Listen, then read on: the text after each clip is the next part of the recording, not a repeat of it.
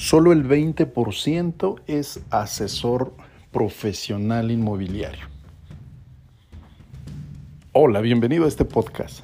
En esta eh, ocasión, este segmento, este capítulo, te voy a compartir un dato que eh, realmente es para ocuparse sobre cuál es la situación eh, del agente inmobiliario en México, por ejemplo. No existe un dato preciso, pero se estima que eh, en México existen alrededor de 80 mil agentes inmobiliarios, asesores inmobiliarios, brokers, y solo el 20% de esta comunidad, es decir, 16 mil agentes de 80 mil, el 20%, son profesionales son personas que tienen una carrera, una preparación, una educación, una formación profesional que les permite brindar un servicio eh, de eh, resolver de una manera eh, pues comprometida, profesional, con ética, con responsabilidad al cliente.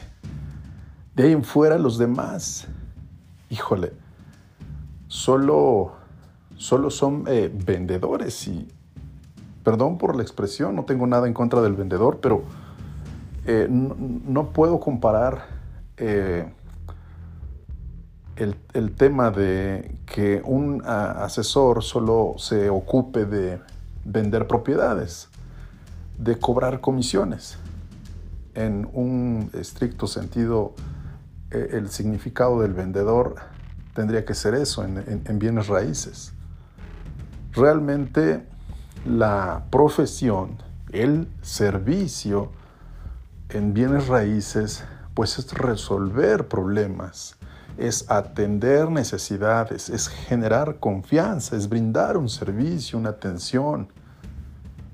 Eso es en esencia el objetivo, el propósito de ser agente inmobiliario. Sin embargo, para el caso de México estamos lejos, lejos de este eh, esquema ideal, de este panorama eh, optimista, idóneo, adecuado, eh, competitivo con otros países. Qué bueno que se han comenzado a implementar diversas estrategias, diversas medidas que tienen que ver con la profesionalización del sector. Yo estoy a favor de que se profesionalice el sector, de que se, se eh, genere una cultura de responsabilidad, de ética, de trabajo comprometido y que el resultado sea pues en beneficio primero del cliente y segunda pues también del, agente inmobiliario, por supuesto. Ahora, adicional a esto, también quiero decirte que eh, pues la crisis sanitaria a través del COVID eh, detonó, originó eh, la falta de empleo. Sabrás que mucha gente perdió su, su trabajo a raíz pues de esta pandemia y entonces vio en, los eh, bienes raíces una oportunidad para redirigir su, propósito de vida, su propósito financiero, una alternativa para llevar a cabo esta serie de actividades. Y está bien. Hoy vemos a jóvenes de 18 y 70 años eh, siendo asesores y agentes inmobiliarios.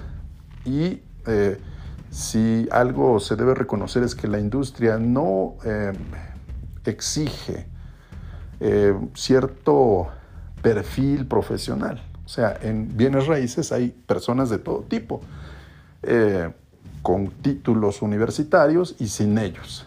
Y algunos sin título son exitosos, algunos con título no lo son. Entonces, no tiene nada que ver, simplemente es la habilidad de poder conectar con el cliente y resolver una necesidad y poder eh, ofertar un producto, un servicio y al final recibir una remuneración económica. Entonces, Este, este tema de la profesionalización de la industria inmobiliaria es realmente todo un reto y representa pues eh, una agenda que se está ya atendiendo en los diversos, en algunos estados en México y han empezado por la certificación.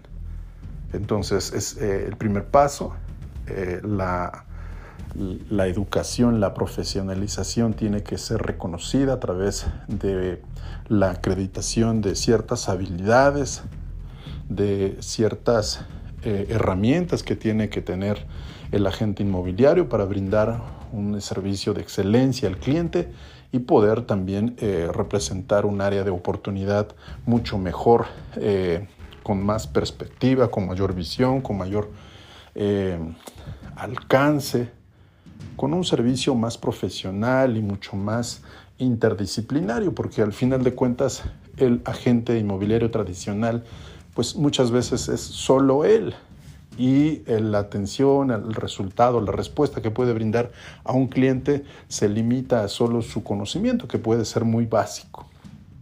O por más amplio que sea, finalmente está supeditado al conocimiento de una sola persona. En cambio, si el agente eh, inmobiliario se profesionaliza, pues tiene mayores posibilidades de generar otro tipo de estrategias y alianzas que le permiten brindar un eh, servicio mucho más puntual, mucho más amplio y más integral, incluso en áreas en donde el agente inmobiliario no tiene que tener pues las habilidades, los conocimientos eh, en, materia, por ejemplo, fiscal, contable, en materia de, derecho internacional, de derecho eh, patrimonial, etcétera, etcétera. Entonces, con esto cierro, te dejo ese dato, solo el 20% de la población en el sector inmobiliario está eh, identificada como profesionales. El 80% está realizando una actividad que no eh, pues deja bien parado al, al, sector en este momento. Te dejo ese dato, eh, nos seguimos escuchando en el siguiente capítulo, te mando un fuerte abrazo y que tengas una espectacular jornada.